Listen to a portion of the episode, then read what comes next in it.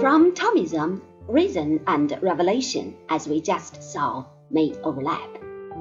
The Franciscan scholars viewed this matter afresh and sought sharper distinctions between the two.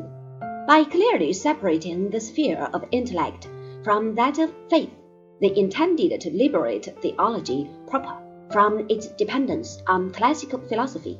At the same time, however, philosophy was thus severed from its subservience to the theological end, along with a free pursuit of philosophic speculation goes scientific research. More especially, the Franciscans mark a renewed emphasis of new Platonic influence, which encouraged the study of mathematics.